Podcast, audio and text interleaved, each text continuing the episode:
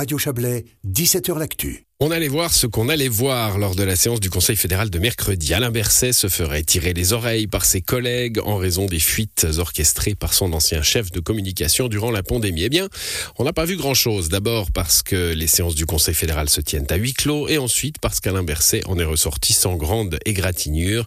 Les Coronalix, un feu de paille déjà éteint. C'est le sujet de la chronique des pas perdus de, ce, de cette semaine avec notre correspondante, avec notre correspondant parlementaire pardon, Serge Jubin. Alain Berset savait-il que son chef de communication faisait fuiter les propositions de mesures anti-Covid durant la pandémie? L'a-t-il couvert, peut-être même incité? A-t-il fermé les yeux? Autant de questions qui taraudent les médias, alémaniques surtout, et le monde politique fédéral depuis 15 jours. A priori, un peu moins la population qui a d'autres chats à fouetter. Pour autant qu'il ait été ébranlé, ce n'est pas trop le genre du président de la Confédération, Alain Berset a redormi sur ses deux oreilles, ses 6 à 7 heures par nuit. Ce ne sont pas ses collègues du Conseil fédéral qui vont lui chercher Noise pour les fuites qui ont atterri au Blic durant la pandémie. Alain Berset leur a dit qu'il ne savait pas et ils l'ont cru.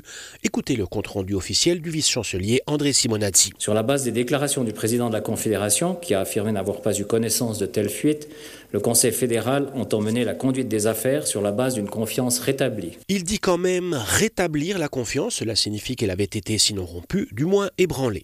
Le Conseil fédéral se fend tout de même d'une leçon de morale éthique politique. Les indiscrétions nuisent au travail au sein du collège, à sa crédibilité et aux intérêts du pays. Le Conseil fédéral ne tolère pas les indiscrétions et les condamne fermement. Et pendant ce temps, Alain Berset fait comme si de rien n'était.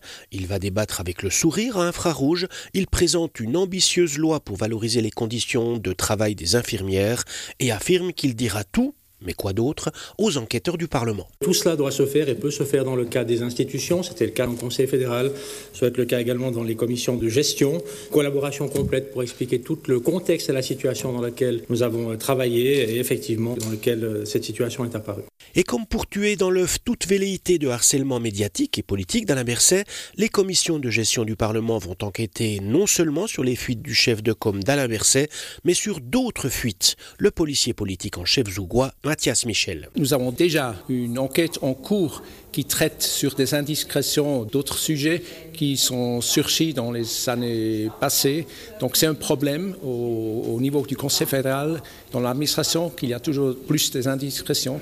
Déjà le fait que nous menons une enquête va avoir un, un effet, j'espère, un signal à toute l'administration. Pour autant que ce soit une nouvelle affaire censée décrédibiliser Alain Berset, après celle de chantage d'une ex-amante, après la prétendue utilisation d'une limousine d'État pour aller justement chez cette ex-amante, après l'erreur de pilotage de son petit avion en France, après les innombrables polémiques sur sa stratégie d'achat des vaccins et de gestion de la pandémie, Alain Berset est toujours là, impassible, dur et souriant à la fois, avec cette impression que tout cela lui coule sur les plumes, il s'en amuserait même, il en faudra davantage pour le décrédibiliser, et plutôt que ses apparentes faiblesses passagères, c'est peut-être excès de confiance qui pourrait nuire au président. Voilà pour cette chronique de Serge Jubin.